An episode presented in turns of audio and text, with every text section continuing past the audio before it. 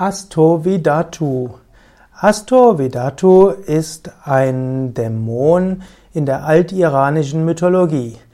In Zoroastrismus spielt Astovidatu eine Rolle. Er wird auch manchmal geschrieben in zwei Worten, Asto und Vidatu oder auch Astovidet, A-S-T-O-V-I-D-E-T.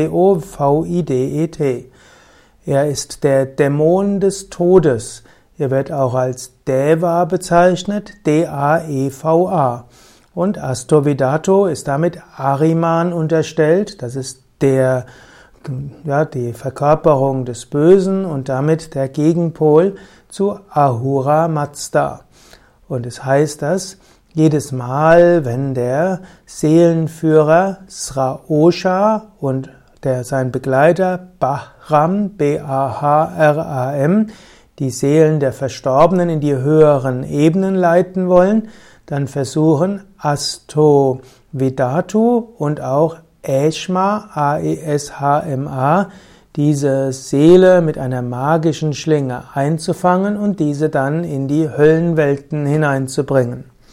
Astovidato gilt also als der Verfolger der Toten, er gilt auch als der Gott der Schatten er zählt zu den Devas, D-A-E-V-A-S, gottähnlichen Wesen, und er versucht, diese einzufassen, einzufangen und sie letztlich sogar zu verspeisen, bevor sie die niederen Ebenen, also Irkala, I-R-K-A-L-L-A, verlassen und dann die Unsterblichen erreichen können.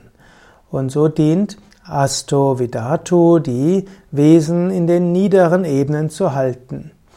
Auf eine gewisse Weise könnte man sagen, dass Asto Vidatu ein, ja, die Bezeichnung ist dafür, dass wir nach dem Tod verschiedene Möglichkeiten haben. Wir können in die höheren Welten eingehen oder in die niederen.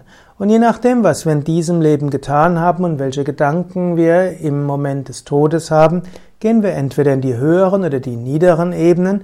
Und wenn wir in die höheren Ebenen gehen wollen, ein Gebet sprechen, ein Mantra wiederholen, uns an Gott wenden, gibt es Lichtkräfte, die uns dorthin ziehen.